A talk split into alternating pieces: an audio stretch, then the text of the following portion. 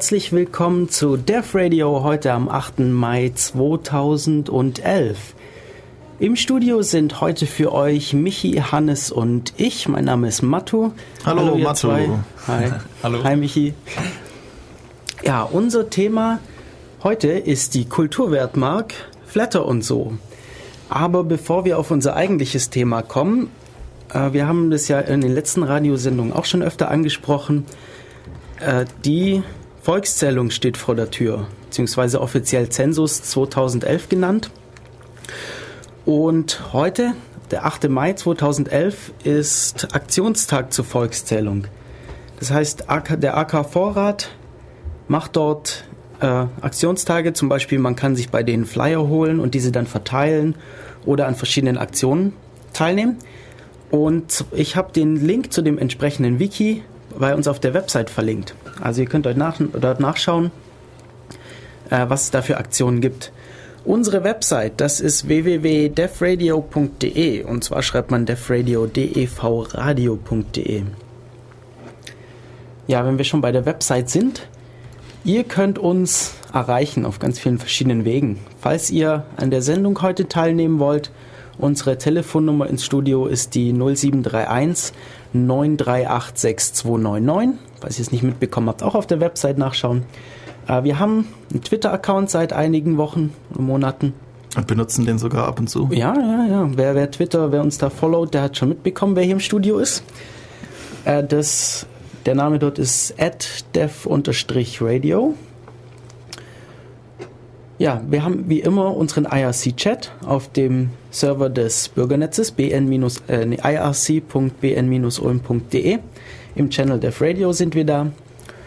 Und was habe ich vergessen? Mail gibt es ähm, auch noch. Ja. radio.ulm.ccc.de. Aber Mail dauert immer ein bisschen oder manchmal ein bisschen. Insbesondere wenn ihr noch nie an uns geschrieben habt. Okay, ja, unser Thema heute äh, Kulturwertmarkt Flatter und so.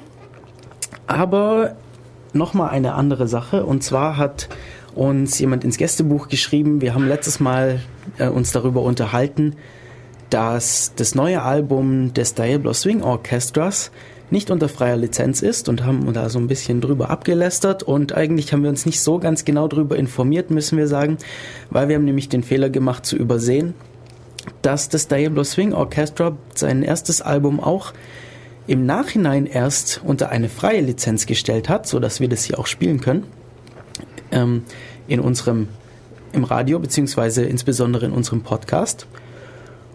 Und das ist wiederum eine tolle Sache und das passt heute super zum Thema, nämlich äh, ist das Diablo Swing Orchestra, Orchestra bei der schwedischen STIM, was das Pendant zur GEMA ist, zu unserer, zu unserer GEMA.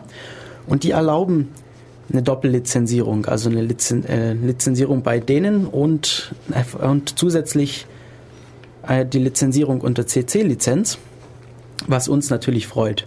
Auf jeden Fall. Ja, und, und daher sorry, falls wir da jemanden auf den Schlips, Schlips getreten sind. Das war so natürlich nicht gemeint. Und deshalb gibt es jetzt einen Song vom Diablo Swing Orchestra. Genau, wir haben nämlich vorher noch was Neues gespielt gehabt und zwar von Fatal Exception ID. Amiga Believer, das war der Song, den ihr am Anfang gehört habt. Und jetzt kommt vom Diablo Swing Orchestra Porcelain Judas.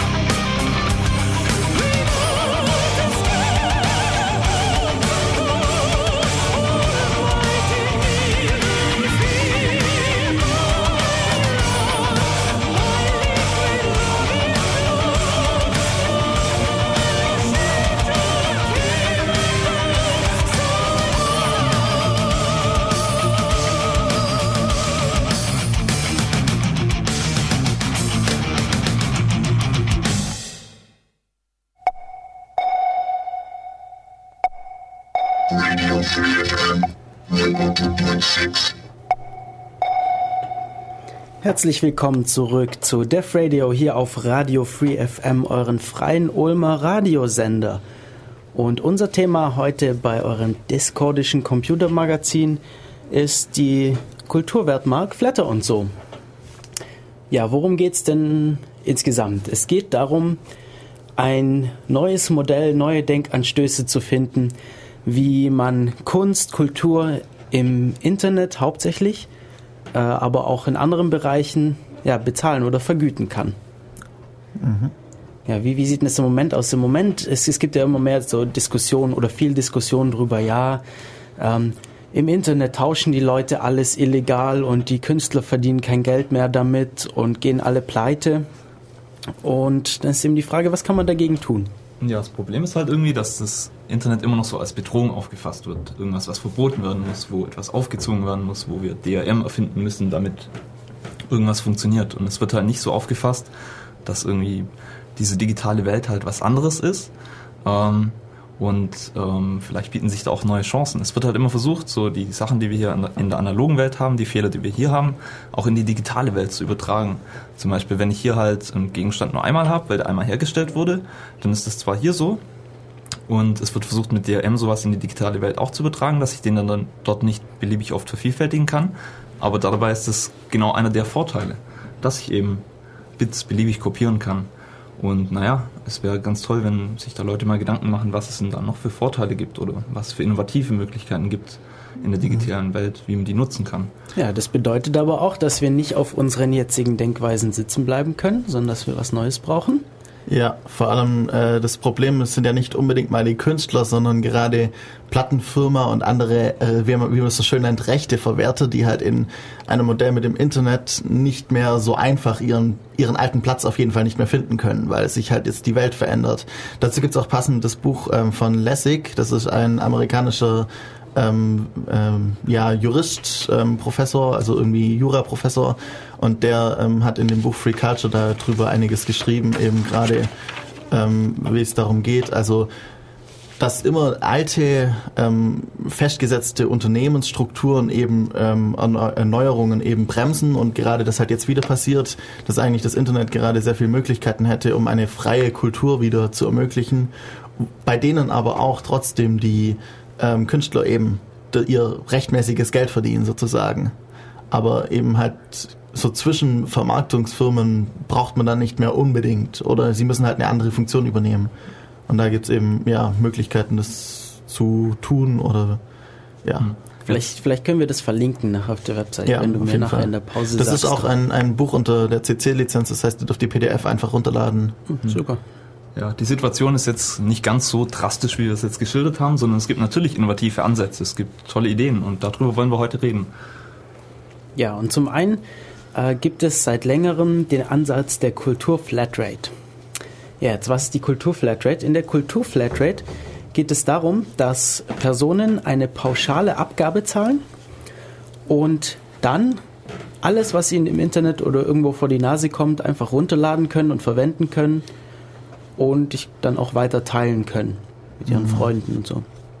Ich also, weiß nicht, ob mit allen oder nur mit denen, die auch die Kultur-Flatrate äh, bezahlen. Ja, das ist eine gute Frage. Ja, das, das kann man nicht so genau sagen, weil es noch Komm. nirgends so richtig umgesetzt ja. wird. Und ich konnte auch nicht so genau rausfinden, woher die Idee eigentlich kommt. Also auf Wikipedia steht, dass die Regierung der Isle of Man versucht, äh, oder überlegt, das, das so eine Kulturflatrate zu erproben. Mhm. Und eigentlich ist das aber schon so was ähnliches wie die GEMA. Zu GEMA kommen wir aber. Ja, das kommt auch drauf an bei der Kulturflatrate, ob sie opt-in ist oder opt-out.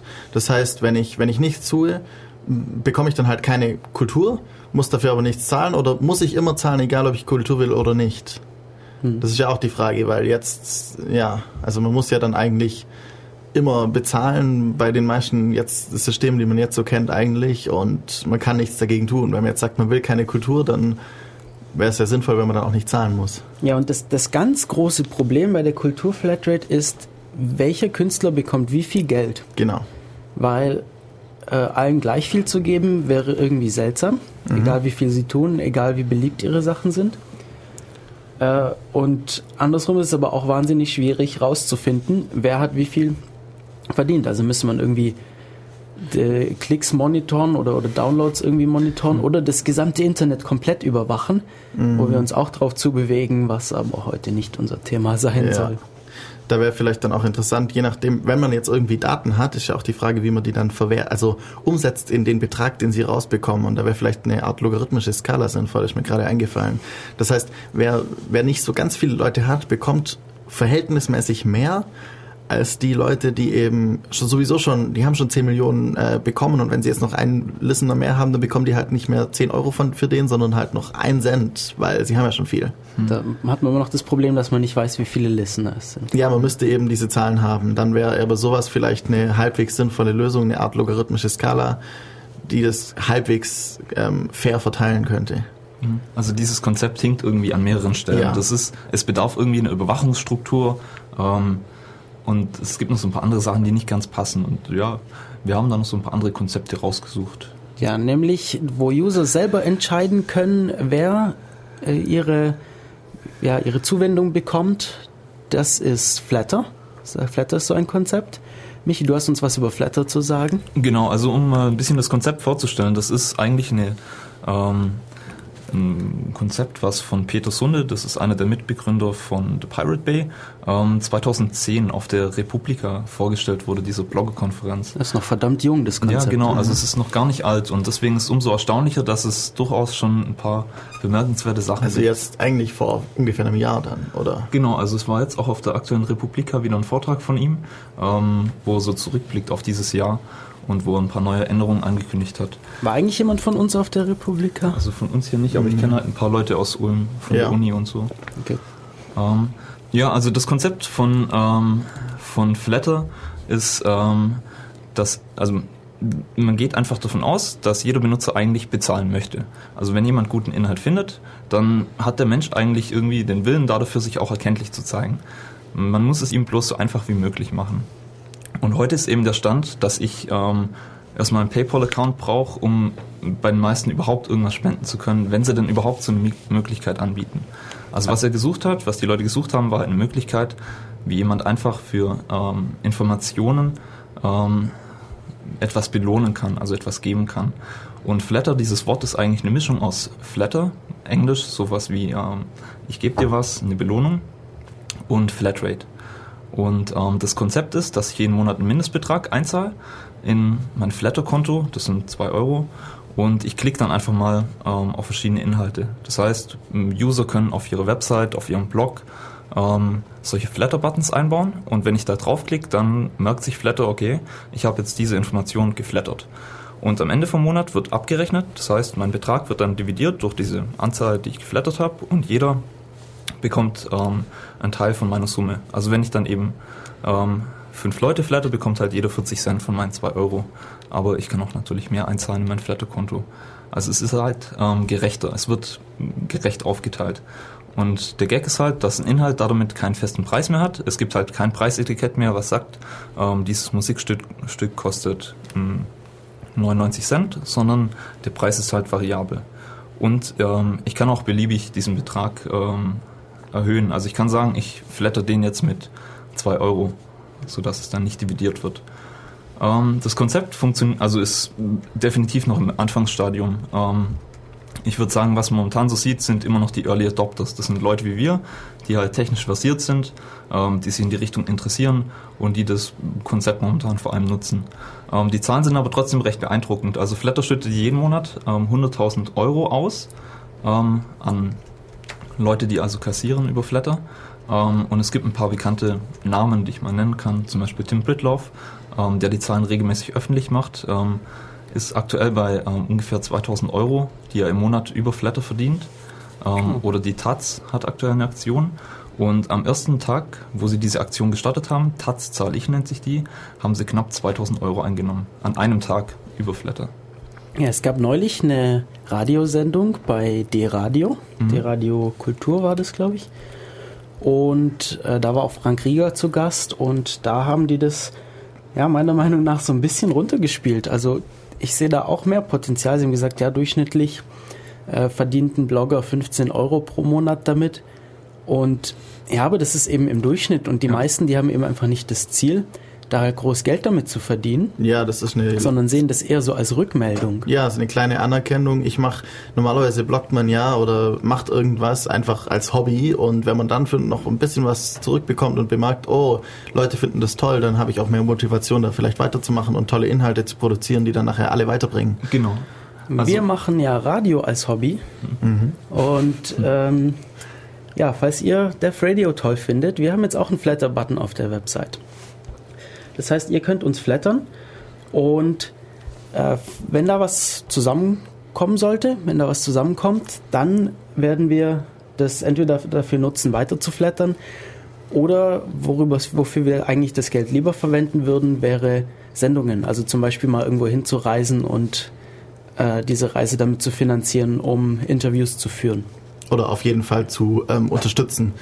Also wenn, wenn, wenn die Reise schon halber gezahlt ist, wäre das ja auch vielleicht schon ein Anreiz, um dann mal selber ein bisschen eigenes Geld reinzustecken oder so. Genau. Also auf der Def Radio Website www.defradio.de, da ist rechts neben den Podcasts-Feeds findet sich der Flatter-Button. Ich weiß, der ist da nicht so schön, vielleicht finden wir noch einen hübscheren mhm. Platz dafür. Mhm. Mal gucken. Also ich habe noch ein recht cooles Zitat, wie ich finde, von Peter Sunde rausgesucht. Und zwar sagt er, ähm, die Musikindustrie hat immer gesagt, das Internet zerstört unser Geschäftsmodell. Wir haben aber immer gesagt, dann sucht er halt ein neues. Wenn jemand ein Auto erfindet, dann hat die Autoindustrie auch nicht gesagt, verbietet das. Also wenn jemand ein Auto erfindet, das mit Wasser fährt, dann kann die Autoindustrie auch nicht sagen, verbietet das Wasser. Ja. Also habe ich nach einer Alternative gesucht. Ich wollte die Kreativen bezahlen, nicht die großen Firmen. Und das war dann Flatter. Genau, das ist eben dieses Prinzip, das auch auf das Lessig auch eingeht, eben, dass halt die, die Industrie hat jetzt noch so viel Macht durch das alte Konzept, dass sie jetzt das Neue, was vielleicht nachher viel mehr bringt, auch viel mehr, allein nur Geld mehr bringen kann, ähm, blockiert, nur weil sie überleben will. Wie damals bei, äh, als noch äh, AM-Radio das war und FM-Radio plötzlich erfunden wurde, wurde das auch erstmal zehn Jahre rausgezögert und solche Dinge. Mhm. Also ja, das passiert leid, leider ständig, dass, ja. dass was rausgezögert wird. Zum Beispiel, es gibt schon viel länger Patente, die es ermöglichen würden, viel sparsam, sparsamere Motoren zu bauen, die viel weniger Benzin verbrauchen. Die ganzen Hybridmotoren.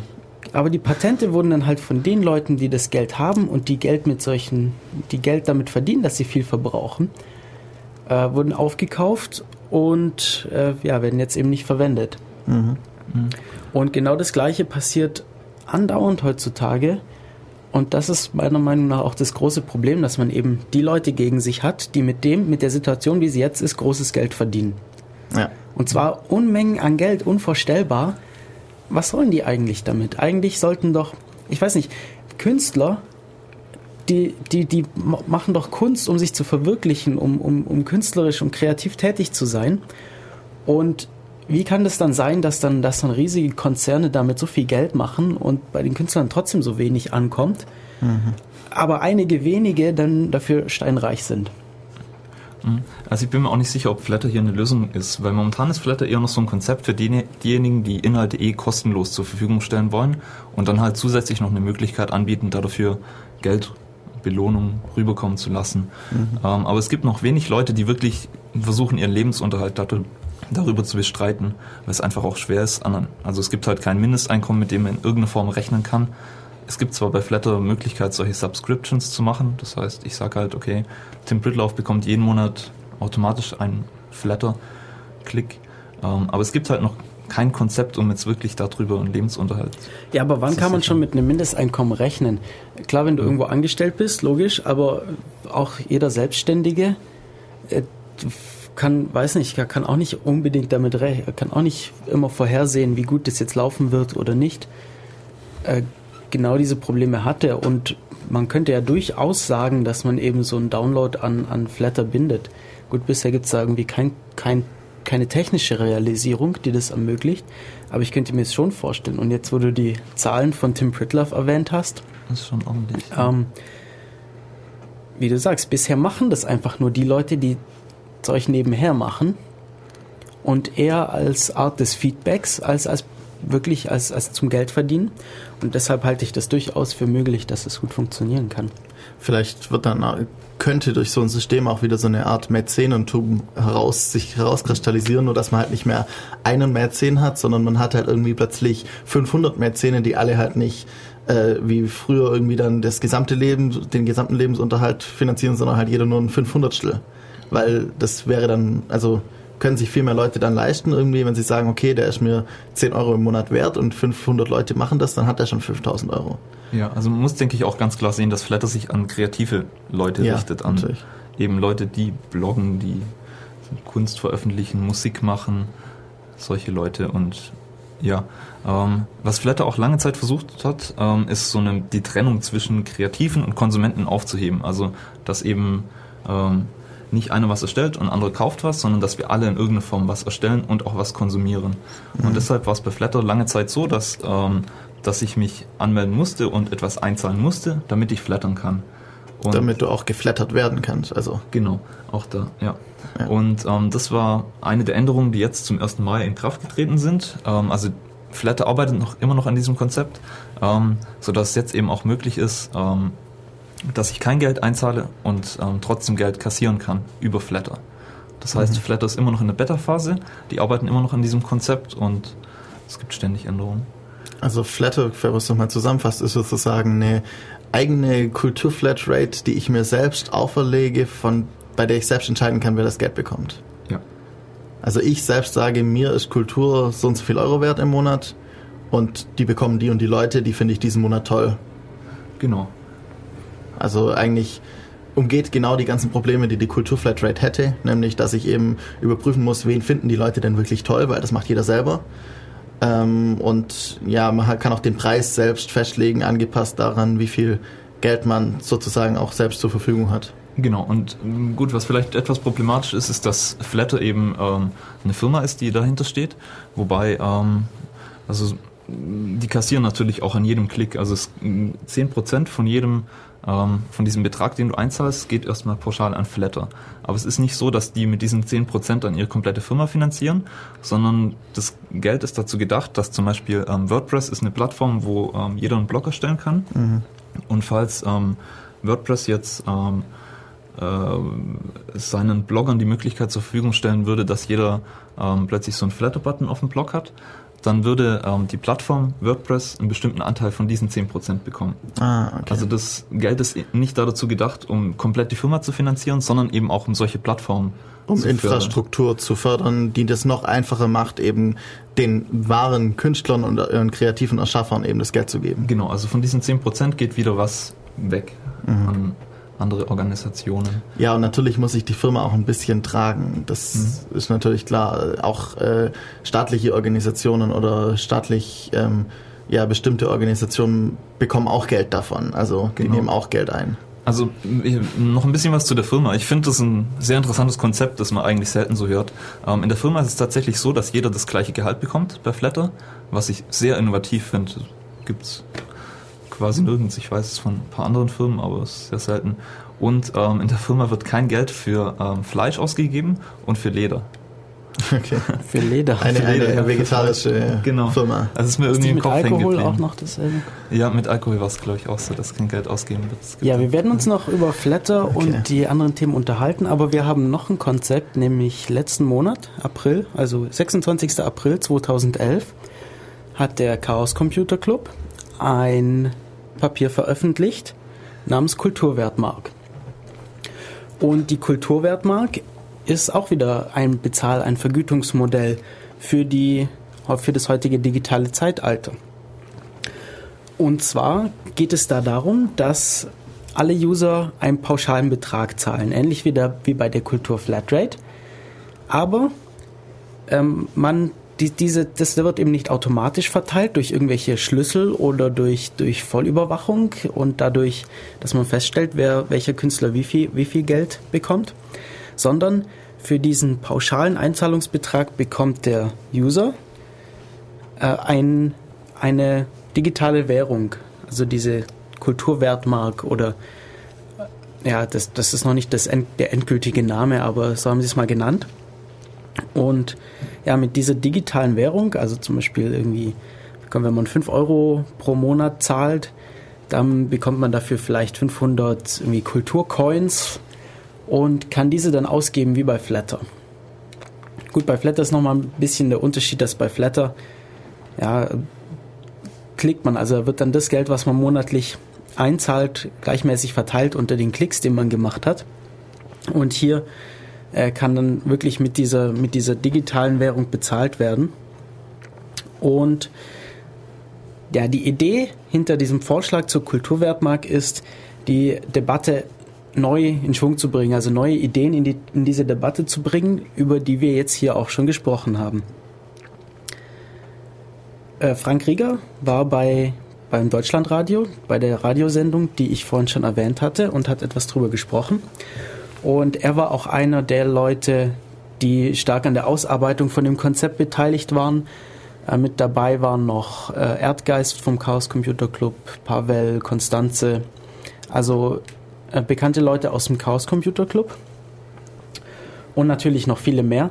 Und die arbeiten schon relativ lange dran, nämlich schon seit 2009. Also sie haben sich jetzt zwei Jahre etwa Zeit gelassen. Und da merkt man schon, da ist, da ist viel Arbeit und da sind viele Gedanken drin. Ja. Hat jemand Fragen dazu? Der Name. Ich habe ein paar andere ja. Namensvorschläge gefunden, die müssen wir nachher unbedingt noch vorlesen. Das sind echt coole gab, Sachen dabei. Gab coole Namensvorschläge. Ja, das kann man vielleicht gleich machen. Also auf, der, auf dem Blog von Frank Rieger, der hat auch gefragt, äh, ja, wie könnte man das denn noch nennen? Und da gab es coole Vorschläge, wie zum Beispiel den Huldigungsgulden. Das fand ich klasse, ja. Was hast du noch gefunden? Ah, ich weiß nicht. Ja. Huldigungsgulden. Wir machen einfach mal weiter. Ja. Ja, und ähm, diese Kultur Wertmark, die hat natürlich auch ihre Probleme, aber äh, sie hat eben Vorteile zum jetzigen System. Und also im, im, Moment, vielleicht sollten wir da vielleicht auch kurz drauf kommen, wie das im Moment aussieht. Im Moment gibt es ja diese Verwertungsgesellschaften, bei denen Künstler sich anmelden können und die sorgen dann dafür, dass, dass irgendwie das Geld verteilt wird. Da bleibt aber natürlich auch viel in Verwaltung hängen und die wollen natürlich auch was verdienen. Mhm. Das heißt, da geht viel verloren. Und hier hätte man einfach die Möglichkeit, ja, also verbunden mit der Kulturwertmark ist insbesondere auch ein Aufweichen des Urheberrechts. Also es, es dreht sich jetzt nicht nur um das reine Bezahlmodell, sondern insbesondere soll das Urheber, Urheberrecht aufgeweicht werden. Zum Beispiel, dass diese, dass so lange Fristen, wie lange ein, ein Werk unter urheberrechtlichem Schutz steht, äh, verkürzt werden, so dass es irgendwann nach einer absehbaren Zeitspanne in, zu, in die Public Domain übergeht und jeder es verwenden kann. Das soll eben die Freiheit im Umgang damit fördern. Und Sharing soll erlaubt werden. Das heißt, wenn die Kulturwertmark eingeführt wird und jeder zahlen muss, die haben vorgeschlagen, ja, ganz drastisch wäre das, dass einfach jeder Steuerzahler das bezahlt, aber äh, für den Anfang könnte man das so machen, dass man es zum Beispiel an den Internet Anschluss koppelt, also dass man zum Internetanschluss noch zusätzlich im Monat etwas einzahlt und dann dafür diese Kulturwertmark bekommt. Und eben dann soll, soll die Verfolgung von so File-Sharing, ja, Straftaten aufhören oder eingedämmt werden. Also es soll nicht mehr illegal sein, äh, Sharing zu betreiben, was meiner Meinung nach ein wichtiger Schritt ist, weil irgendwie durchs, durchs Sharen, durchs Teilen wird Kultur bekannt und es ist irgendwie so, so ein natürlicher Vorgang.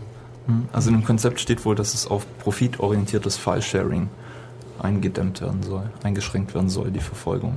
Genau, ja, also die genau, es soll nur noch verfolgt werden, wenn damit eben kommerzielle Interessen und Verstöße verfolgt wurden. Mhm. Ähm, vielleicht sollte man nochmal sagen, was denn dafür spricht, dass überhaupt ähm, Dinge möglichst schnell, also nicht irgendwie sofort, aber möglichst schnell in Public Domain übergehen. Also, dass der Künstler doch noch eine Weile was dran verdienen kann, aber danach es ähm, öffentlich wird.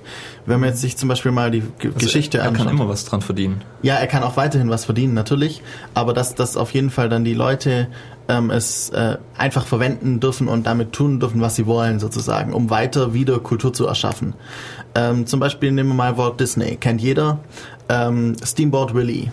Dieses, dieser ähm, Mickey Mouse Film, der erste Mickey Mouse Film mit äh, irgendwie Ton und gleichzeitig Schwarz-Weiß-Bild ähm, synchronisiert. Also sie haben ein Orchester hingesetzt und haben das zum zum äh, Cartoon 20 Minuten lang äh, Musik spielen lassen. Ähm, diese Technologie zum, zu einem Film Musik zu machen, kam von ähm, irgendeinem anderen Künstler, der hat es hat, hat es das erste Mal ein halbes Jahr vorher gemacht also hat er da was geklaut. Und ähm, es gab im gleichen Jahr, kurz davor, einen schwarz-weiß ähm, Pantomime-Film, der heißt, hieß irgendwie Steamboat ähm, Bill Jr. Also, äh, und von dem hat er die Geschichte geklaut. Äh, das heißt, er hat innerhalb kürzester Zeit genau das genommen, was eigentlich ja das, das Urheberrecht sozusagen beinhaltet, nämlich er hat halt irgendwie die Ideen geklaut, um das jetzt mal böse zu sagen, neu verpackt und etwas Geniales daraus geschaffen. Und das ist halt das, was Kultur weiterbringt, nämlich möglichst schnell Möglichkeiten zu haben, sie auch wieder weiterzuentwickeln und auf dem aufzubauen, was andere schon entwickelt haben. Man muss nicht immer das Rad neu erfinden. Zum Beispiel, ganz einfaches Beispiel, wir spielen Musik im Radio. Wenn wir kommerzielle Musik, also nicht freie Musik verwenden würden, dürften wir die euch im Podcast nicht weiter vorspielen. Genau. Das würden wir aber äußerst schade finden, weil äh, wir möchten einfach, dass Leute diese geniale Musik aus unseren Augen auch, auch mitbekommen und hören. Und ja, wir haben nachher auch noch ein paar Beispiele, was es für die Künstler auch für Vorteile hat. Allerdings würde ich jetzt nochmal Musik spielen und mhm. dann können wir vielleicht ein bisschen drüber reden, äh, wie die Situation, Situation im Moment denn aussieht und warum das nicht so ganz das Optimale ist. Mhm. Jetzt kommt Musik nochmal von äh, Fatal Exception ID und zwar Mario Land. Ich weiß nicht, das, ich glaube, das ist das Original Mario Land Lied. Ich, das müsste inzwischen auch Public Domain sein. Ja, seht ihr? Sowas kommt davon. Man kann genau. tolle Musik frei hören. Wir hören uns gleich wieder hier bei Def Radio.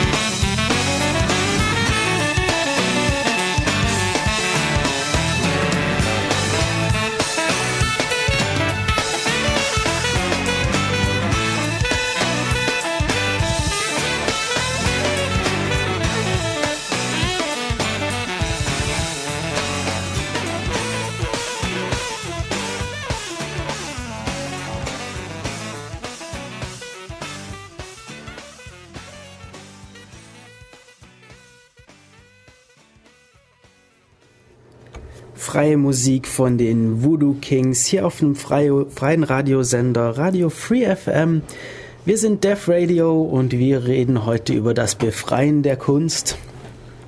Alles Freiheit. Ja, und wir wollten, ach so, genau, Voodoo Kings und der Song hieß Through the Night. Tolle Musik unter CC-Lizenz. Hört's euch an, ihr dürft es kostenlos herunterladen, kostenlos weiter verbreiten und euch natürlich bei uns im Podcast anhören oder in der Radiosendung.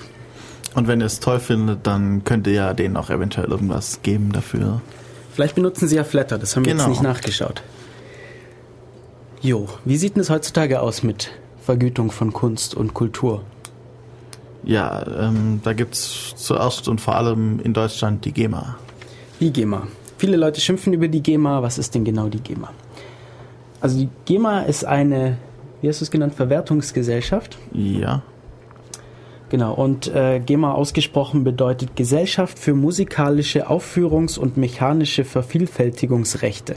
also GEMA. Ähm, Genau.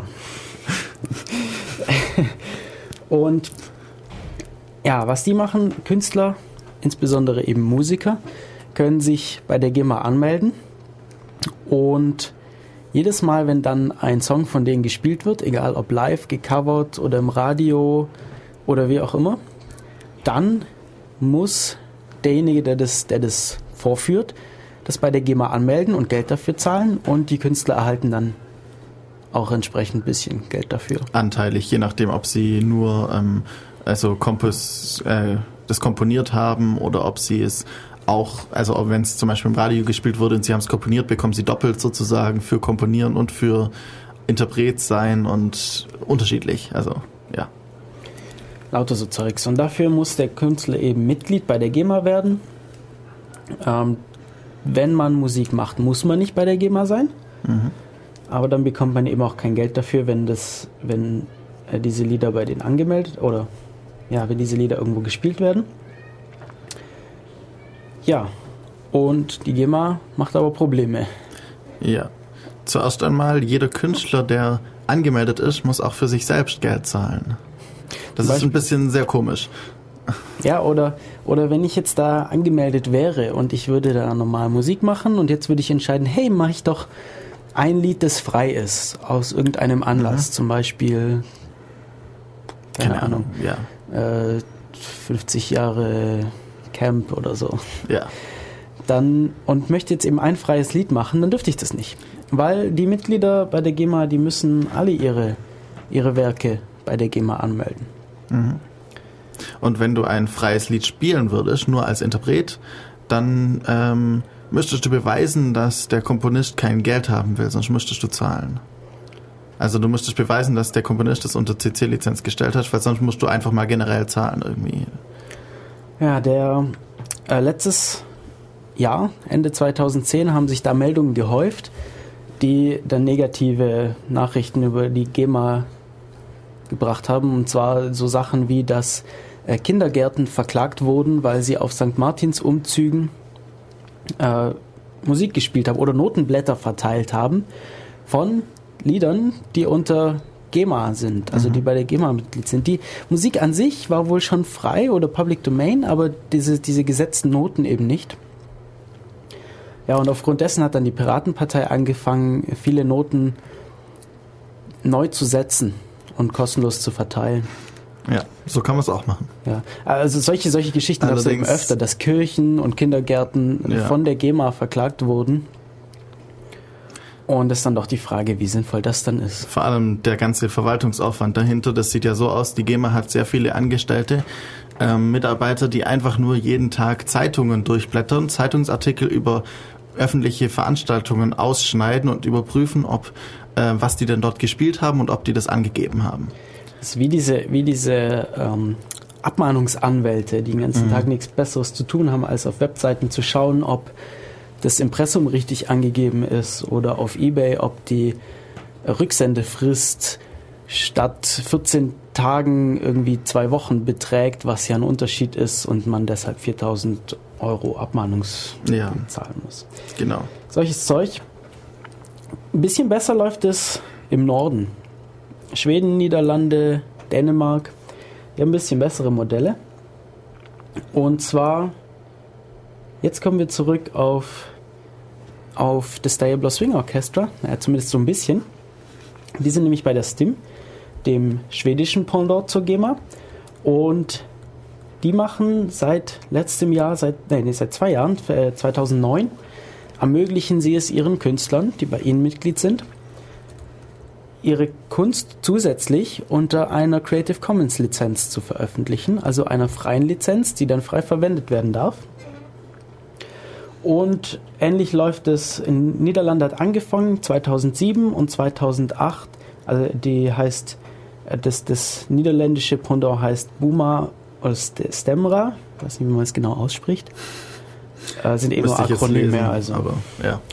Und Koda in Dänemark, die machen, ähm, haben das in 2008 angefangen. Allerdings in allen drei Ländern ist es im Moment noch in der Testphase, gelesen. Das heißt, es ist eine zeitlich beschränkte Phase. Allerdings scheint es wohl gut zu laufen, weil wenn das jetzt schon seit äh, vier Jahren da läuft, dann scheint es gut zu funktionieren. Und Künstler haben durchaus Erfolg damit. Ja, also ich habe zum Beispiel ein Beispiel gefunden von der Sophie Nielsen. Das ist eine Künstlerin, die eben ihre Lieder einmal unter diese ähm, unter, äh, unter einer kommerziellen Lizenz veröffentlicht und gleichzeitig noch unter Creative Commons. Und das ermöglicht es eben, dass sie einerseits Geld damit verdient, wenn das Lied in Produktion verwendet wird, in ähm, Werbung zum Beispiel ähm, oder im Radio gespielt wird, aber auf der anderen Seite ermöglicht es eben auch Leuten ähm, kostenlos ihre Musik zu hören. Ja. Und sie, es funktioniert wohl prima. Sie gibt weltweit Konzerte und verdient ordentlich Kohle damit. Und das ist eigentlich so ein ideales, ideales Beispiel, wie ich finde. Es gibt noch eine ganze Menge Beispiele. Wenn ihr eine Meinung dazu habt, ruft uns doch an. Und zwar, wir sind während der Sendung zu erreichen im Studio unter der Nummer 0731 938 6299. Gleich nochmal die Telefonnummer 0731 938 6299. Kommt direkt ins Studio. Ähm, wenn ihr eine Meinung dazu habt, äh, ob sich die Kulturwertmark etablieren wird, wenn ihr eine Meinung dazu habt, wie die GEMA funktioniert, wie irgendwas zu Flatter, ruft uns doch an und sagt uns Bescheid. Wir würden uns freuen. Ihr dürft natürlich auch anrufen, wenn ihr keine Meinung habt, dann reden wir trotzdem darüber. Okay. Äh, ja, es gibt weitere Beispiele. Den Schriftsteller, Jo, wie äh, Paulo Coelho, genau. Ah, Paulo Coelho. brasilianischer Schriftsteller, äh, der ja sein Buch in Russland oder um es in Russland bekannt zu machen, unter CC-Lizenz gestellt hat und Riesenerfolge damit hatte. Ich suche gerade den, den, den Blog-Eintrag dazu. Irgendwo hier muss der noch offen sein.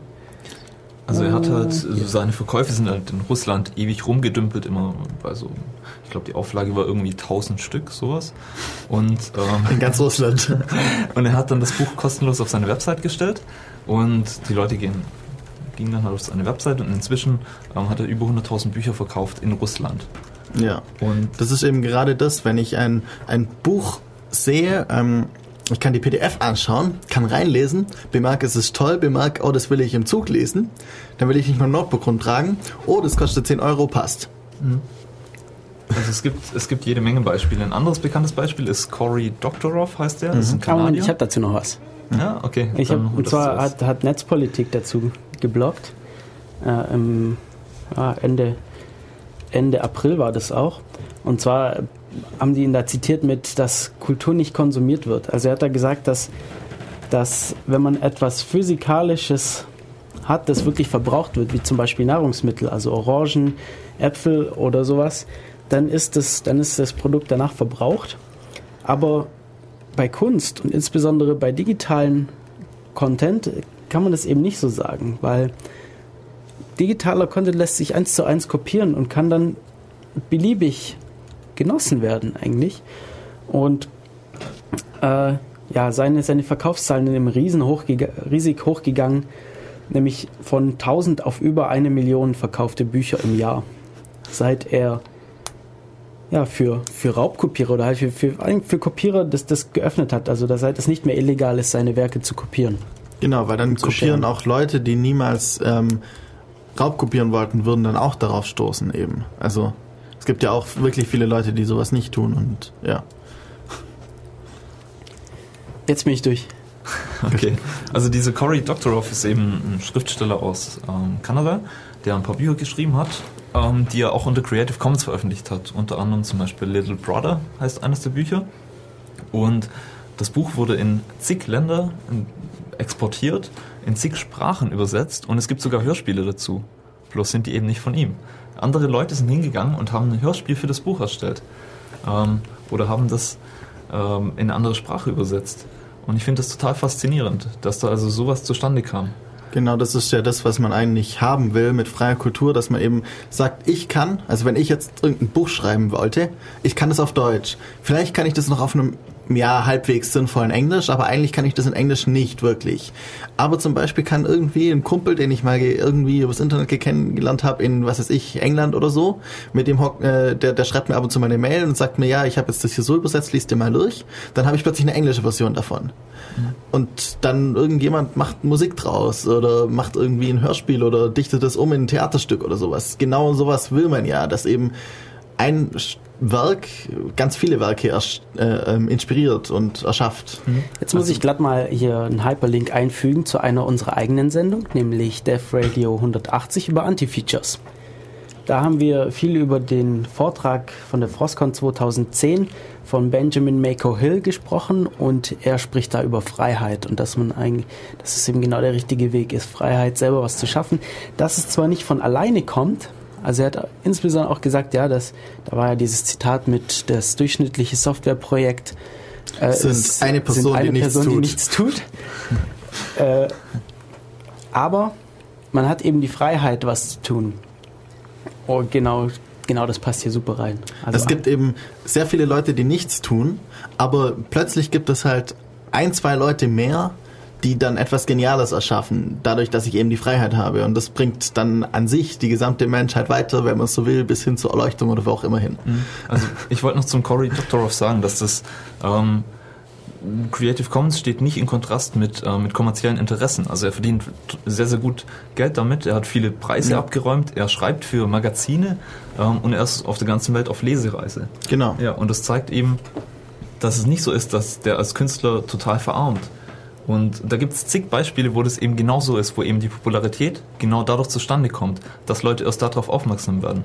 Mir und ist es auch so gegangen, ich habe ein Interview mit ihm gesehen und habe dann angefangen, das PDF zu lesen und nach zehn Seiten habe ich einfach keine Lust mehr, das am Laptop zu lesen.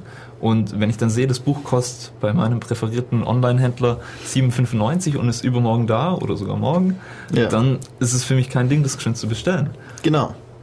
Das ist ähm. gerade das, ich, ähm, man hat normalerweise irgendwie nicht so die, die Möglichkeit jetzt irgendwie, sonst muss ich erst in den Buchladen gehen, da durchstöbern, dann finde ich das nicht. Mhm. Und so komme ich über auch vielleicht über irgendwelche Leute twittern sowas, ähm, schreiben irgendwie einen Blog-Eintrag darüber und plötzlich denke ich mir genau das ist, das wollte ich schon immer lesen, so ungefähr. Ein anderes Beispiel, das ich noch habe, ist ähm, Realbird Haskell, ein Fachbuch zu ja. der Programmiersprache Haskell, das unter anderem von Brian O'Sullivan geschrieben wurde. Und ähm, die haben vor der Veröffentlichung von diesem Buch ähm, die kompletten Kapitel online veröffentlicht, ähm, sodass man Kommentare abgeben konnte als Leser. Mhm. Das heißt, die Kapitel waren schon als Entwurf im Entwurfsstadium online und ich konnte schreiben, okay, hier passt vielleicht was nicht oder die Interessen gehen eher in diese Richtung. Oder das ist unverständlich und genau. so. Und das ist auch interessant, das kann man auch jetzt noch nachschauen und dann sieht man manchmal irgendwie Kommentare und fragt sich, das passt doch gar nicht, weil sie eben diesen Absatz eben geändert haben. Mhm.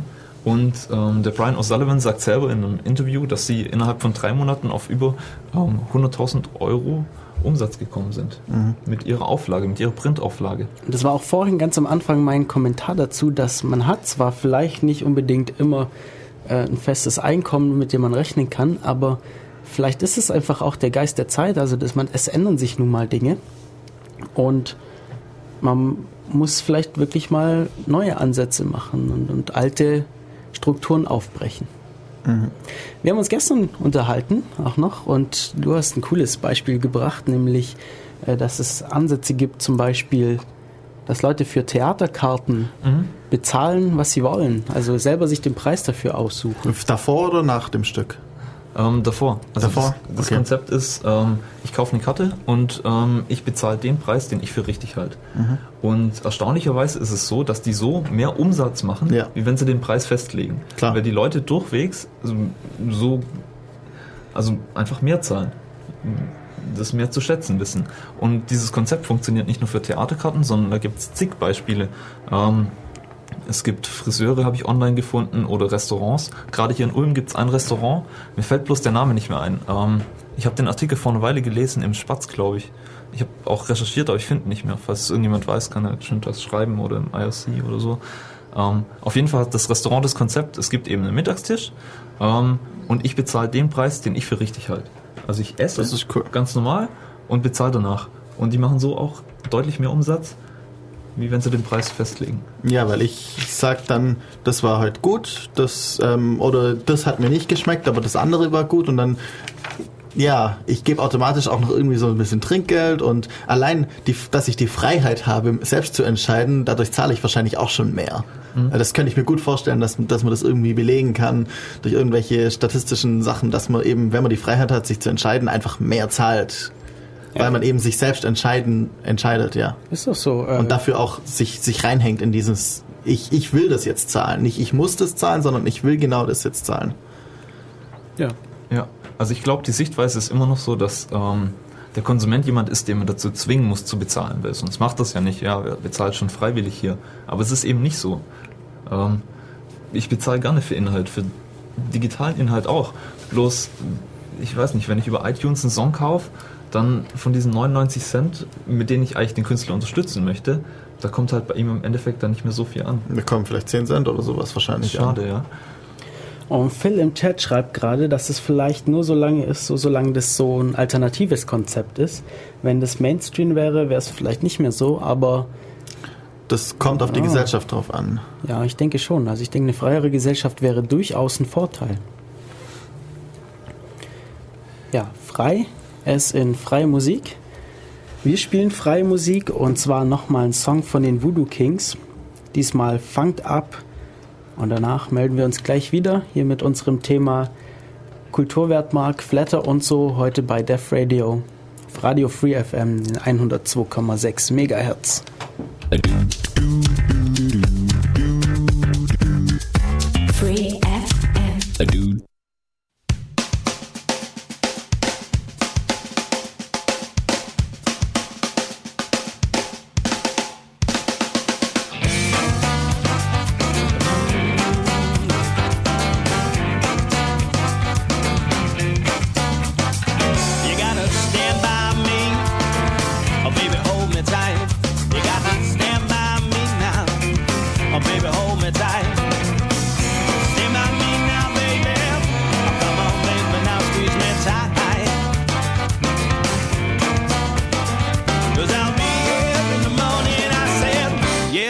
I love you.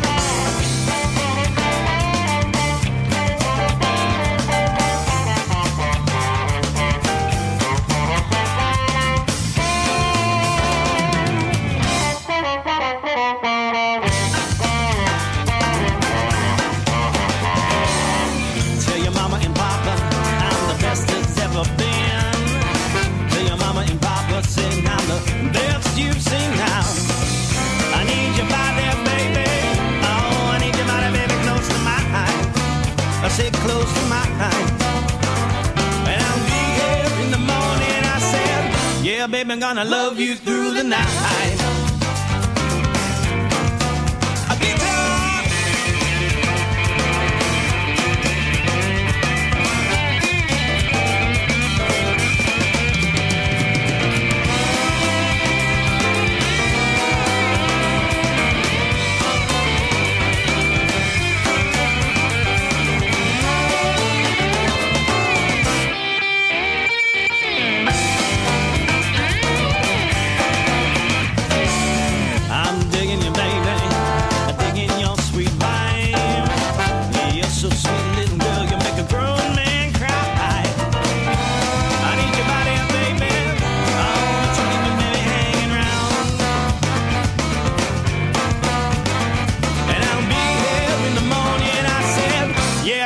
Gonna love you all night long.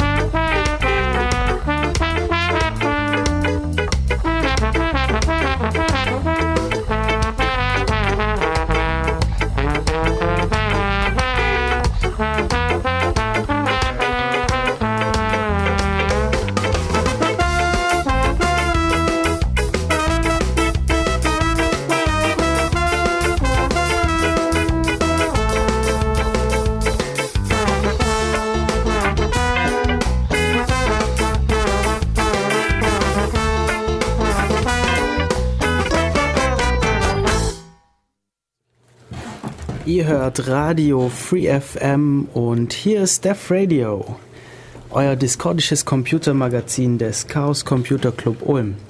Wir reden heute über die Kulturwertmark Flatter und so. Und wir haben uns schon einiges drüber unterhalten. Und meiner Meinung nach ist Zeit, ein bisschen drüber zu reden, wie denn eigentlich so die Einstellung der Leute gegenüber freier Musik und oder überhaupt äh, der Freiheit an sich ist, weil meiner Meinung nach fehlt so ein bisschen Bewusstsein dafür. Leuten ist meiner Meinung nach überhaupt nicht klar, äh, dass, es, dass es freiere Alternativen gibt zu den Dingen, die sie sowieso schon nutzen. Also zu der Musik, die sie hören, zu der Software, die sie benutzen, äh, zu Geräten, die sie benutzen, ja, überhaupt Social Communities. Und ja, also meiner Meinung nach ist, ist das ein ganz großes Problem, dass da einfach so ein bisschen das Bewusstsein für fehlt, dass es einfach nicht klar ist. Wenn ich mit Leuten spreche, äh, wenn mich Leute ansprechen, ich soll doch mich endlich mal wieder bei, ich soll mich doch endlich bei Facebook anmelden, dann ist es ganz schwer, irgendwie zu argumentieren, warum man das nicht macht, weil ich, ich, ich sehe es einfach nicht ein, ähm, ja, bei, auf, auf so einer, auf so einer Plattform mitzumachen, wo eben meine Daten so, so locker gehandhabt werden. Gut, das hat jetzt nicht so viel mit Freiheit zu tun, obwohl eigentlich doch. Freiheit im Umgang mit den, mit den persönlichen Daten, mit den eigenen Daten. Ich denke, es hat vor allem was damit zu tun, weil es eigentlich das gleiche Grundproblem ist. Es ist nicht unbedingt so schlimm, wenn jemand sagt, ich möchte meine Daten einfach zum Fenster rausschmeißen oder ich möchte unfreie Dinge kaufen, sondern es ist schlimm, dass die meisten Leute nicht wissen, was sie tun, was die Gefahren sind. Das heißt, wenn sie nicht wissen, was sie tun können und es einfach nur halt so tun, weil, weil jeder tut's, dann, also jetzt irgendwie zum Beispiel sich bei Facebook anmelden, wenn ich jetzt persönlich sagen würde, ich, ich, mir ist es wichtiger, irgendwie gewisse Dinge zu tun. Ich weiß, dass Facebook nachher meine Daten hat und dass sie damit tun, was sie wollen und irgendwie an Geheimdienste geben oder was weiß ich was, was auch immer. Und mir ist aber trotzdem wichtig ist, mich dort anzumelden, dann mache ich das. Aber die meisten Leute wissen das einfach gar nicht. Und das ist genauso bei, bei freien Dingen. Wenn jemand sagt, es ist ihm nicht so wichtig, in diesem speziellen Gerät zum Beispiel Freiheiten zu haben, irgendwie, dafür kaufe ich mir lieber dieses tolle, shiny, was weiß ich was Gerät, ähm, dann müssen sie aber wissen, was, was sie sozusagen ver verlieren und was sie damit aufgeben. Und das wissen die meisten Leute nicht. Das ist eigentlich das gleiche Problem. Hm, Das führt uns ein bisschen weg von der eigentlichen Thematik. Ja. Also ich denke, worum es eigentlich ging, war, dass die meisten Leute sich nicht darüber hinausschauen, über diesen, über das, was Genau. eben im Radio gespielt wird, in Major Labels, was eben in den Charts auftaucht. Ähm, das, die Charts von Viva MTV haben natürlich keine freie Musik, das wird gar nicht erfasst. Ähm, Das würde auch für ihr Geschäftsmodell keinen Sinn machen. Aber das ist ja genau das, wenn ich sage, ich möchte jetzt irgendwie, ich weiß, es gibt da was anderes und ich möchte Viva jetzt oder MTV jetzt unbedingt schauen, weil ich die Mainstream-Musik schauen will, dann ist das okay.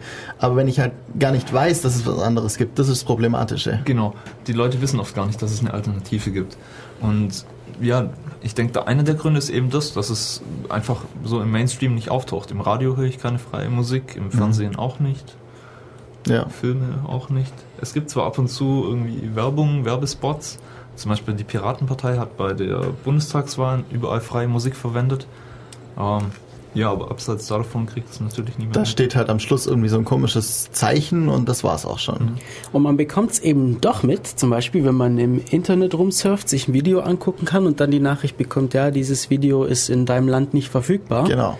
Dann bekommt man es mit. Oder wenn man sich einen Podcast eines Radiosenders anhört und dann plötzlich die ganze Musik rausgeschnitten ist.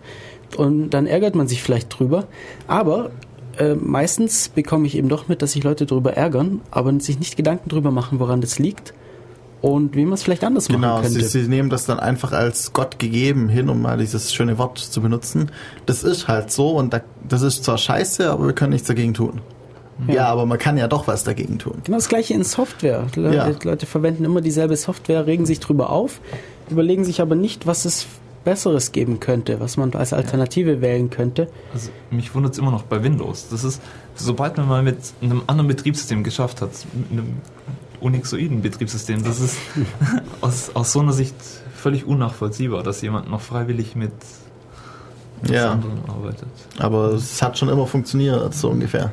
Klar, man argumentiert dann damit, dass äh, die Freiheit, Software zu ändern, die meisten Leute haben einfach nicht die Fähigkeiten oder ähm, sind einfach nicht auf dem Wissensstand, um, um Software wirklich umprogrammieren zu können. Aber wir machen das ja auch nicht. Ich meine, wir hier studieren alle Informatik. Wir üblicherweise verändern wir auch nicht die Software, die wir bekommen, also OpenOffice Nee. oder LibreOffice oder äh, Programmieren an LaTeX rum. Das machen wir üblicherweise auch nicht, aber wir verwenden es trotzdem.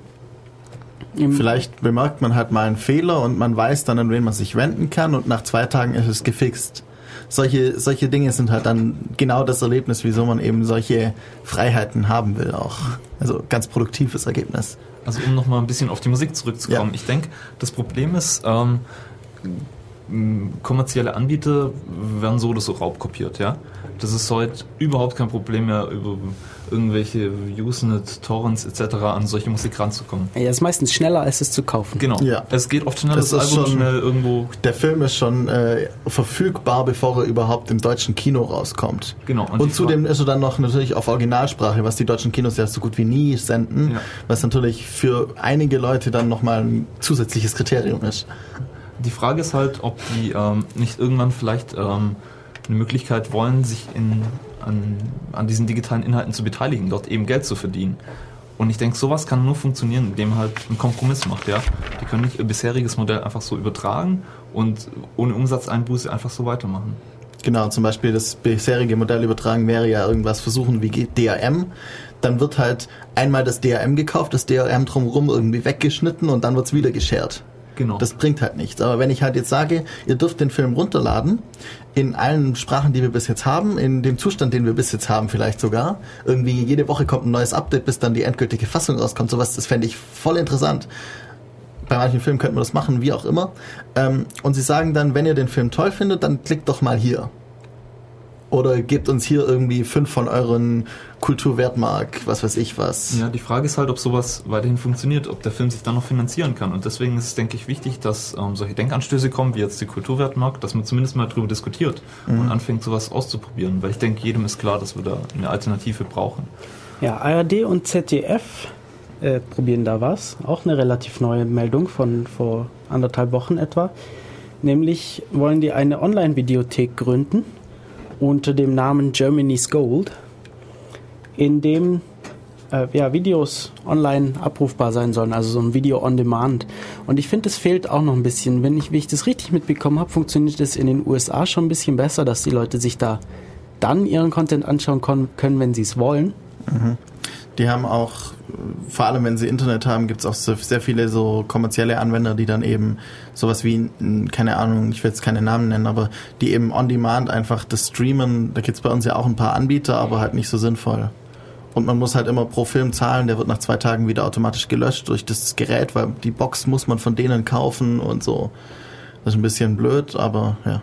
Ich weiß nicht, das, das Denken ist da immer noch so, so total analog, dass, wie wenn ich jetzt hier eine Uhr kaufe, dann habe ich halt diese Uhr und ich darf nur diese Uhr haben. Und danach hat niemand anders mehr diese Uhr. Genau, und im Digitalen ist es halt eigentlich nicht so. Wenn ich jetzt dieses Lied kaufe, dann möchte ich das halt auf fünf verschiedene Geräte übertragen können. Oder Genau.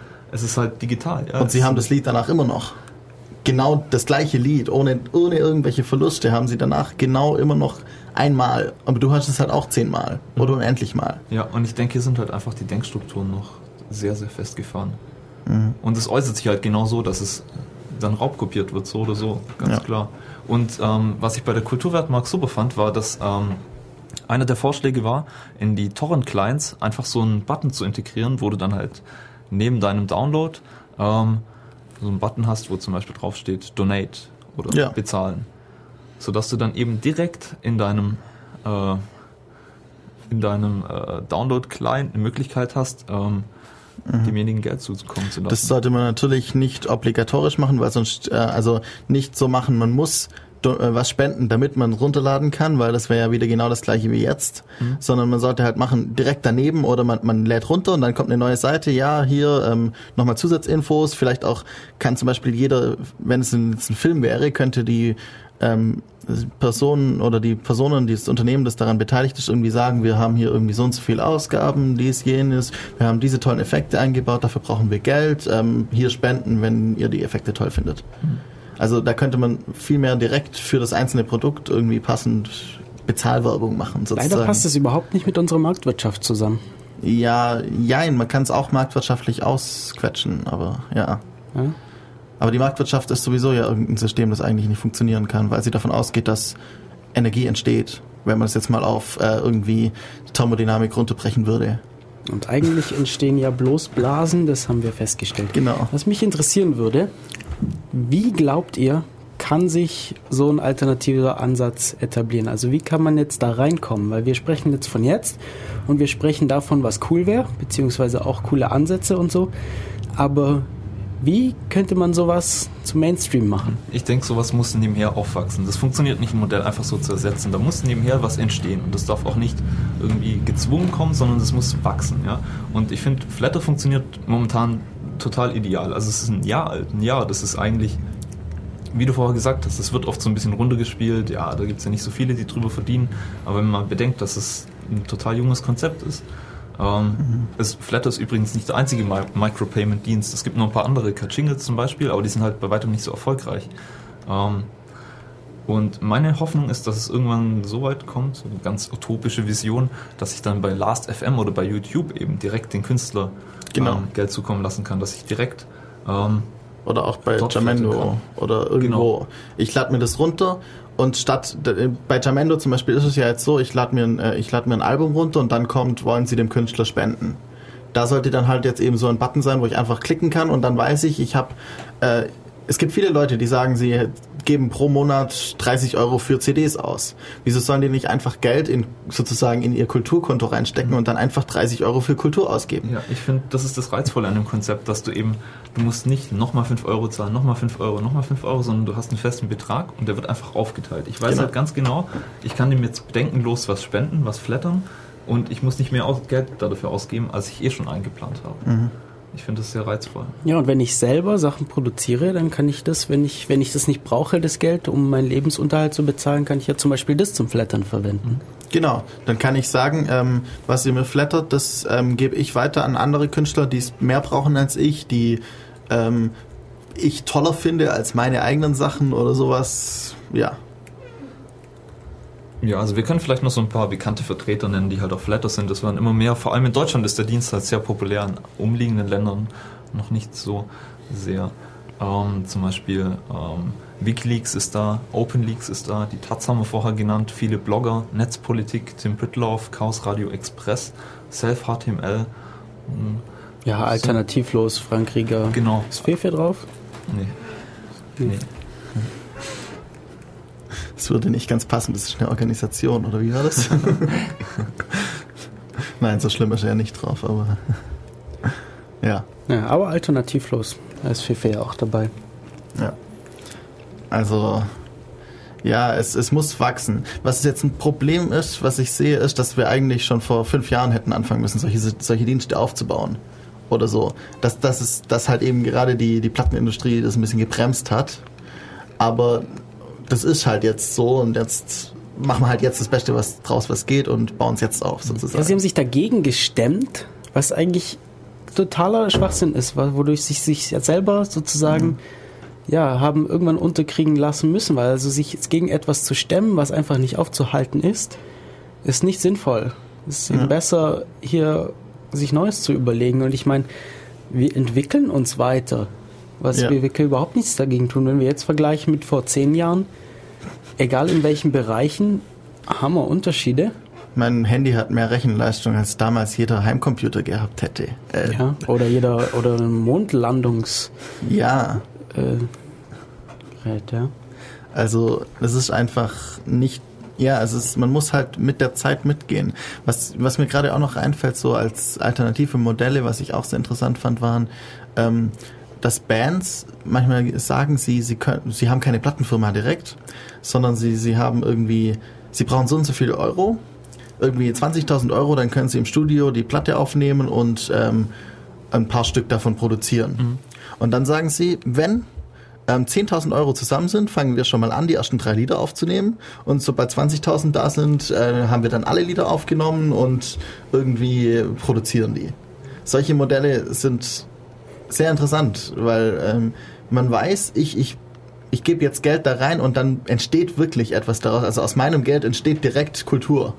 Das ist irgendwie auch ja noch ein bisschen anders als Flatter, wo ich erst, wo Kultur entsteht und ich sie danach bezahle. Sondern ich, ich, ich bin wirklich Mäzen, ich stifte diese Kultur. Hier kann ich auch noch einen Ansatz erwähnen, und zwar Kunstretter. Äh, Kunstretter existiert leider noch nicht vollständig, also es ist noch keine funktionierende Plattform, aber es soll werden. Eine Plattform zur Finanzierung von Kunst, nämlich genau sowas, wie du gerade gesagt hast, dass Künstler ihre Kunst dort anmelden, also praktisch ja, Social Media für, für Kunstwerke. Kunst und Kultur. Also, dass Künstler ihre Kunst dort äh, anmelden und dann äh, zu Spenden aufrufen. Also sagen, sie brauchen so und so viel Geld, genau wie du gerade vorgestellt hast.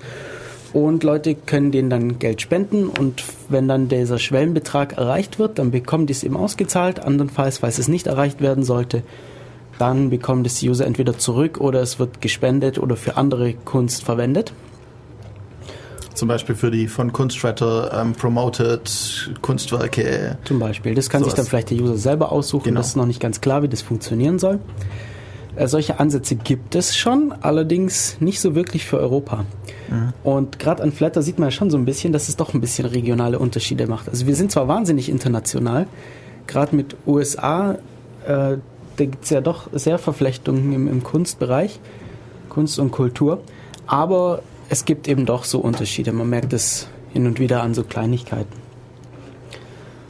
Und ja, wir, äh, Kunstretterleute haben auch mit den, glaube soweit ich weiß, mit den, mit den amerikanischen äh, Pendants dazu gesprochen, aber die hatten wohl nicht das Interesse, das hierher auszuweiten und deshalb äh, beschlossen, es selber so etwas anzufangen. Kunstretter.org ist die Domain, da könnt ihr euch drüber informieren, falls euch das interessiert.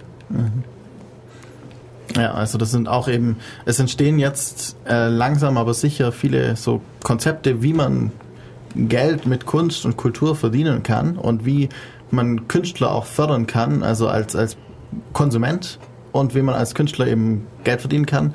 Und es wird sich in den nächsten zehn Jahren vermutlich dann was Sinnvolleres wieder rauskristallisieren, das dann vielleicht auch irgendwann in etwas halb, also etwas, das dann wieder in Richtung GEMA geht oder so gegossen wird, das dann eben wieder landesweit zum Beispiel so ein System aufbaut.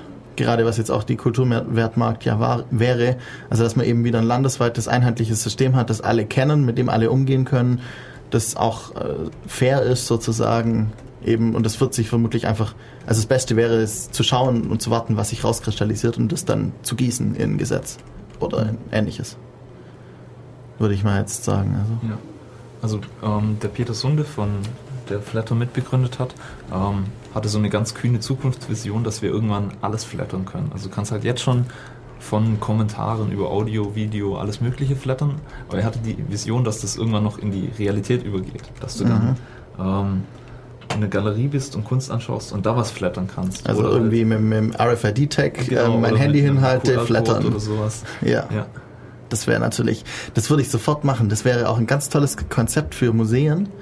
Ähm, ich gehe in ein Museum rein und sage, das Bild finde ich toll, das Bild finde ich toll. Und dann, dann würde sich auch wieder ein anderer Markt schaffen für, für tolle Bilder, weil plötzlich sagen die vielleicht nicht irgendwie in der Stadt, die, die mögen eigentlich gar keinen Rembrandt, sondern die mögen lieber Van Gogh.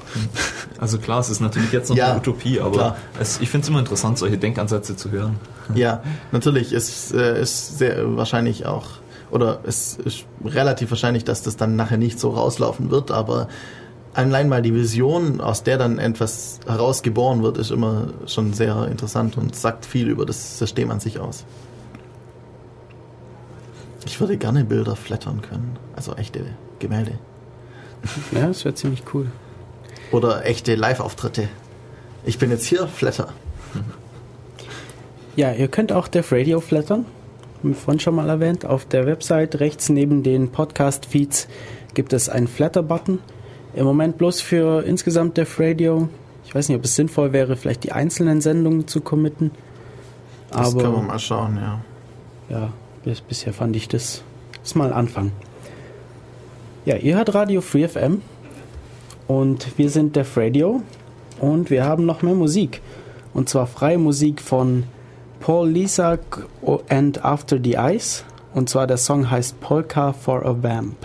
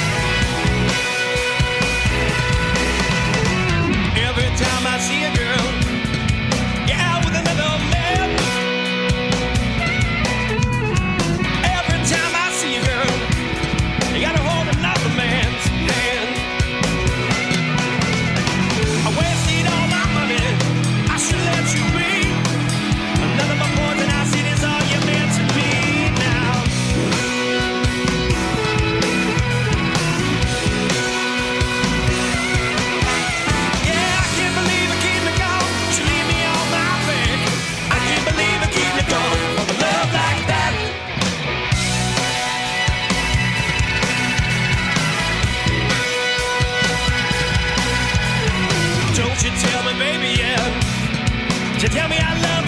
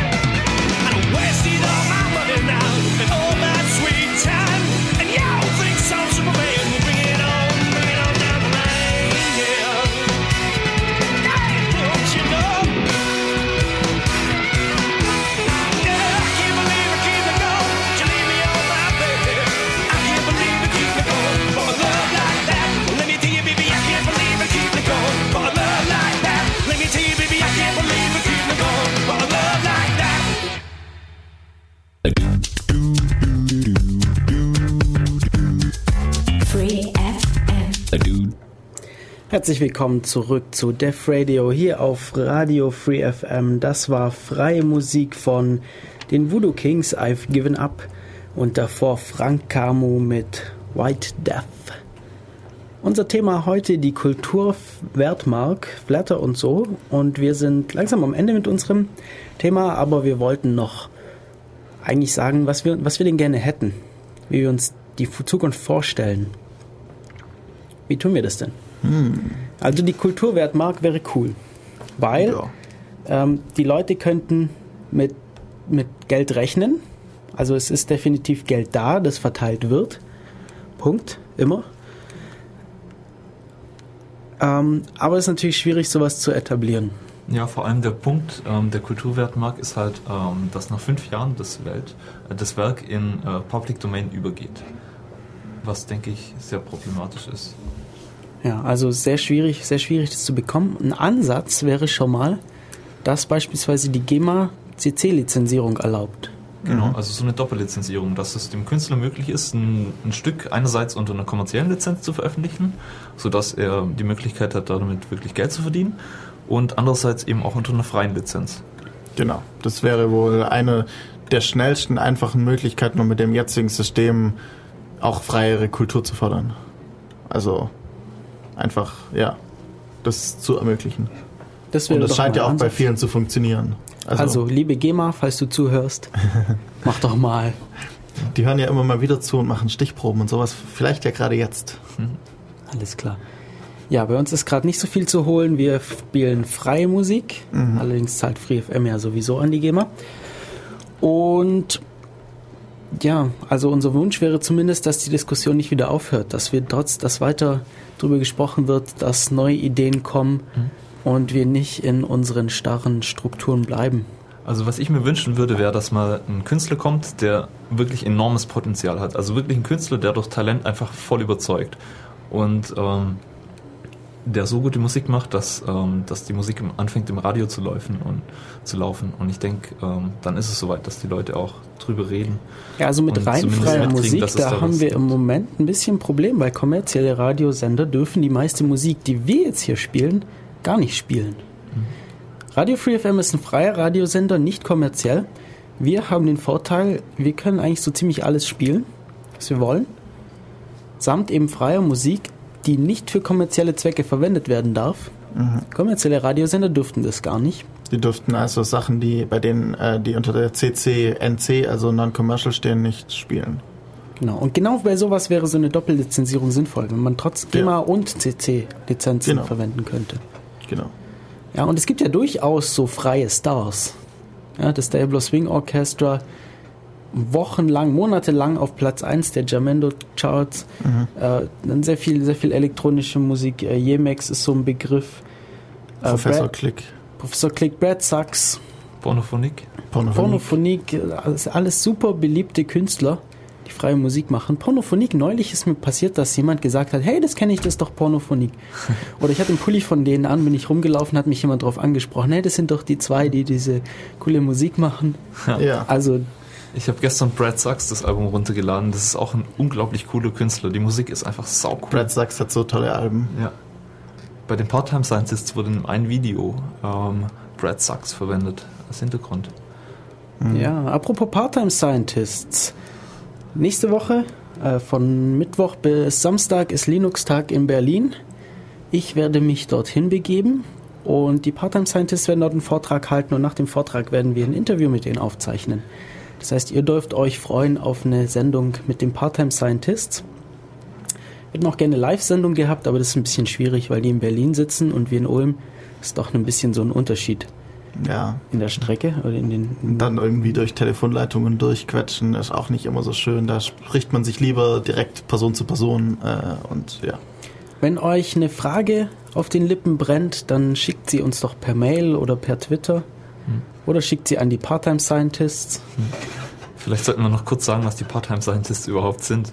Also, um es mal zusammenzufassen, das Wir ist, haben auf jeden äh, Fall- es gibt ähm, von, Wir haben das schon gesagt, äh, auf jeden Fall in den Sendungen oder in mindestens einer Sendung vom 27C3. Da haben wir schon ein bisschen drüber gesprochen. Im aber 26C3 auch. 26C3 auch, also ja. Wir haben diverse Aber- Male drüber Genau. gesprochen. Aber jetzt auf jeden Fall können wir noch mal kurz Okay, eine noch einmal, ja. Also es gibt von Google halt diesen Luna X-Wettbewerb, ähm, quasi das erste Team, das es schafft, ähm, einen Rover auf den Mond zu fliegen, dort zu landen, 500 Meter zu fahren und währenddessen HD-Video zu streamen, bekommt 30 Millionen US-Dollar. Und die Part-Time Scientists ist ein, sind ein deutschsprachiges, ja größtenteils deutschsprachiges Team, ähm, das an diesem Wettbewerb teilnimmt und ähm, die da ziemlich kräftig dabei sind. Es gibt so ein Rating von Journalisten, die das Ganze beobachten, diesen Wettbewerb. Und ähm, die Part-Time Scientists sind auf dem zweiten Platz von, ich weiß nicht wie viele Teams, es sind 15, 16, glaube ich, sowas. Vor allem, sie sind ja auch erst später eingestiegen. Ja. Es sind mehr Teams. Sind es mehr Teams? Weiß nicht genau, wie viele, drei- aber es sind 30, 50? 30 bestimmt. Ja, also die Hürde ist recht hoch, da kann nicht jeder mitmachen. Man muss ähm, eine Stadtgebühr von, glaube ich, äh, 50.000 Dollar, US-Dollar sind es inzwischen, bezahlen, um überhaupt an diesem Wettbewerb teilnehmen zu können. Mhm. Um eben das Ganze ein bisschen auf einem hohen, ernsthaften Level zu halten. Und es gibt halt Teams, die irgendwie von der US-Regierung unterstützt werden und so. Ja, von DARPA und halt ähnlichem oder von der NASA oder sowas. Genau. Also die Part-Time Scientists haben wohl ein paar Kooperationen mit dem DLR oder wie das heißt. Ja, DLR, Deutsches Deutsches Zentrum für Luft- und Genau. Raumfahrt und der ESA, der Eu- Ja. European Space Agency. Aber sie werden nicht irgendwie direkt nur von einer Organisation irgendwie jetzt gepusht mit 50 Millionen Euro oder sowas, sondern Ja. sie bekommen halt äh, von den einen Unterstützung, dann von den anderen, je nachdem, was sie gerade brauchen. ja, O'Reilly ist ein Sponsor von denen. Genau. Genau. Also die Äh, Part-Time Scientists sind mir als Team sehr, sehr sympathisch, weil ähm, die, also die, bei denen geht es nicht darum, einfach nur da hochzufliegen und den Preis zu gewinnen, sondern auch noch viel drumherum. Sie machen viel Veranstaltungen, sind in Schulen, ähm, auf vielen Konferenzen, veröffentlichen viel. Ähm, ja, und es gibt halt auch andere Teams, die bauen halt einen Rover, der genau diese Anforderungen erfüllt, der halt da hochfliegt, 500 Meter fährt und dann stehen bleibt, weil er Und keinen umfällt. Treibstoff mehr hat, der auseinanderfällt. Weil Explodiert. ja. Genau, also auf jeden Fall schon lange ein, einer unserer Wunsch-Interviewpartner und toll, dass das jetzt klappt.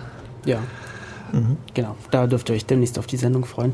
Wir haben jetzt noch unsere beliebte Kategorie. Was? Ich, ich will den Namen sagen. Alles klar. Allwissen, das, äh, nein, Allgemeinwissen, das niemand braucht aus der allwissenden Müllhalde.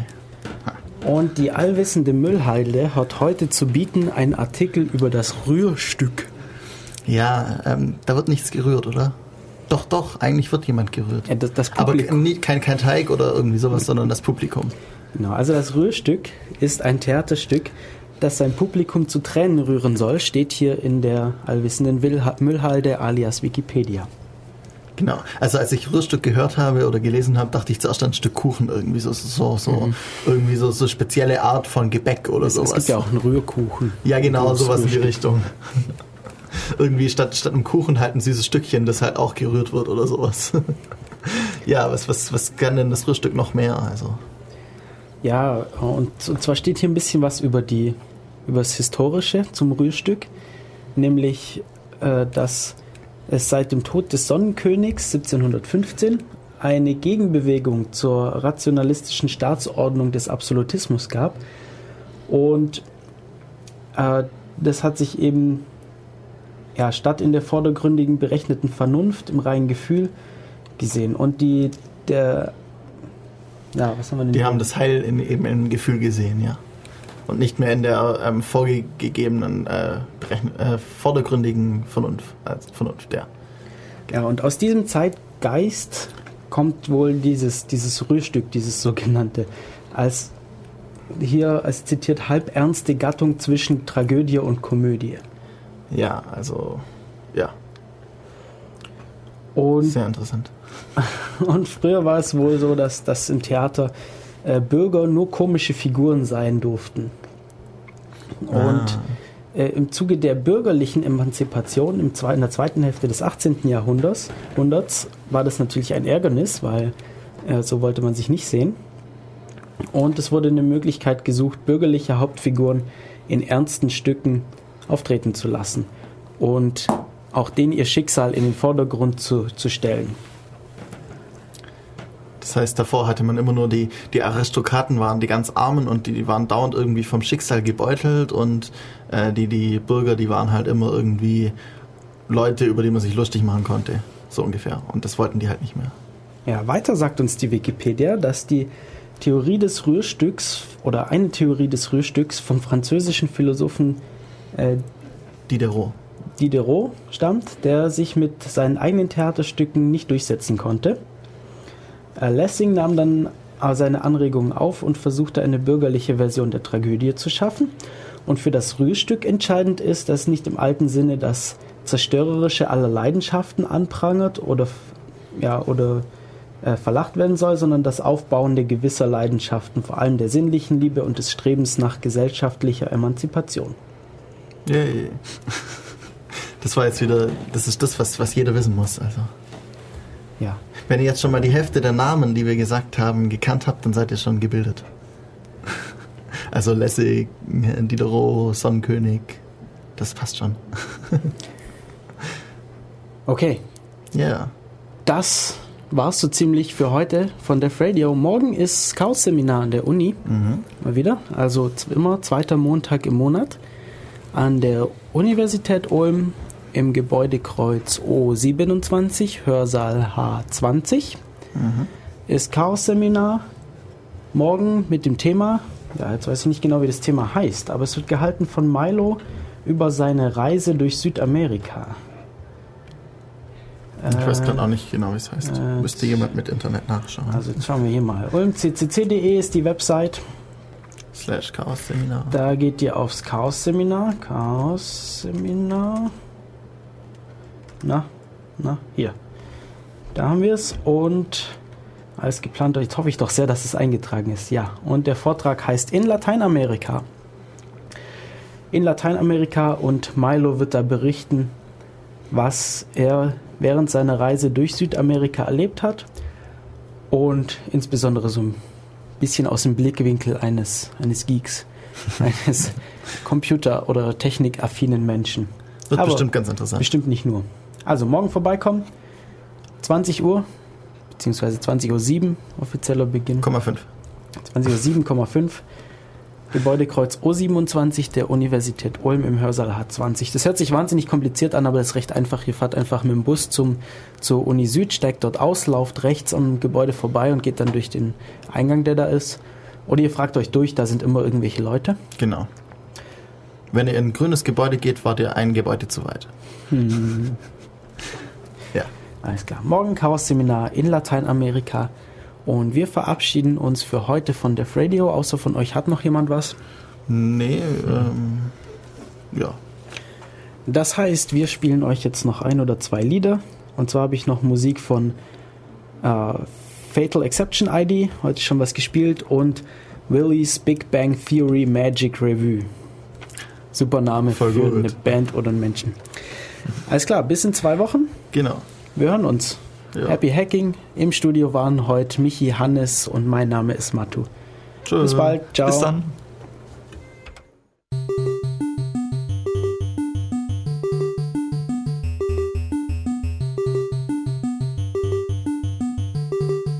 Initializing base.